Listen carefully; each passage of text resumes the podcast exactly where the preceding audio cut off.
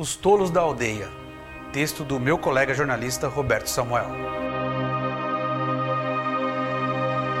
A profissão de jornalista é muito jovem e, desde que nasceu, vem evoluindo, se construindo dia a dia e está longe de estar pronta, acabada. Costumo dizer que nasci jornalista, tenho essa anormalidade em minha genética. Amo e me dedico no que faço.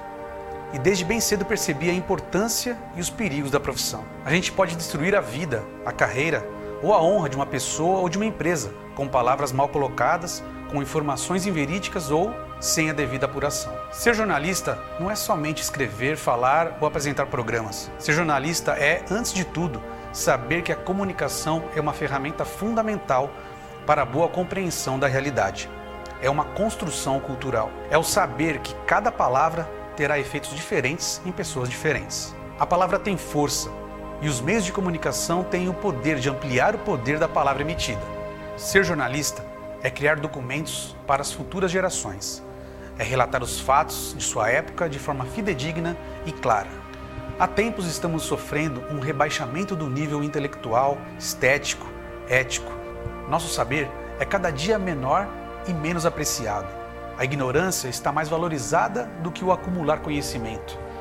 A moda agora é o amadorismo. O especialista, o profissional são menosprezados. As escolas, as universidades não são tão importantes e desejadas como antes. Em quase tudo, tudo é muito raso, feito sem capricho, sem esmero sem um olhar profissional. Gostamos mais da piada tosca, ofensiva, do que o humor mais inteligente, com textos mais trabalhados. O chamado textão da internet não possui cinco parágrafos, puro reflexo dos nossos dias. A comunicação não ficou imune a essa cultura do amadorismo irresponsável. As mídias digitais deram voz a todos, mesmo aos que, sem nenhum preparo e sem responsabilidade social, usam perigosamente o microfone, a caneta, a câmera, correndo o mesmo risco de causar tanto mal quanto um médico que não possui um mínimo de preparo e usa o bisturi para retirar suas amígdalas. O jornalismo pertence à área da comunicação social, você sabia disso?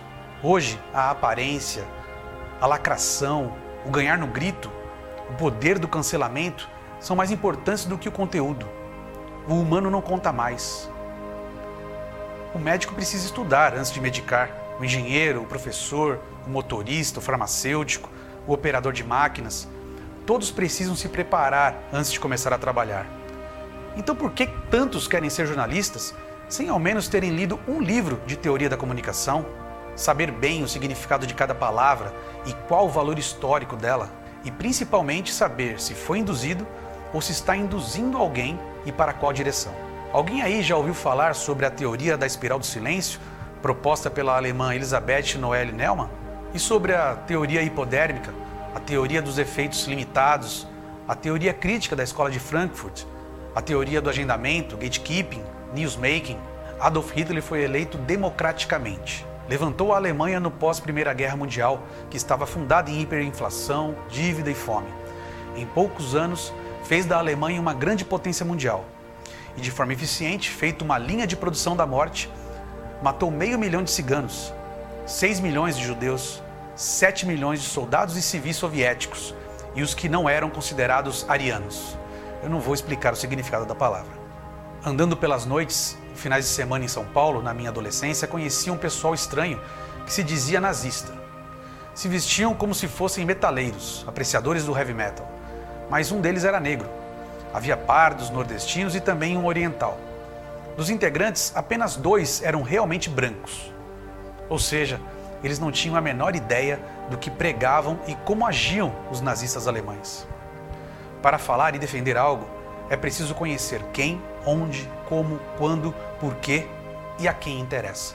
Pensando bem, somos mesmo tolos.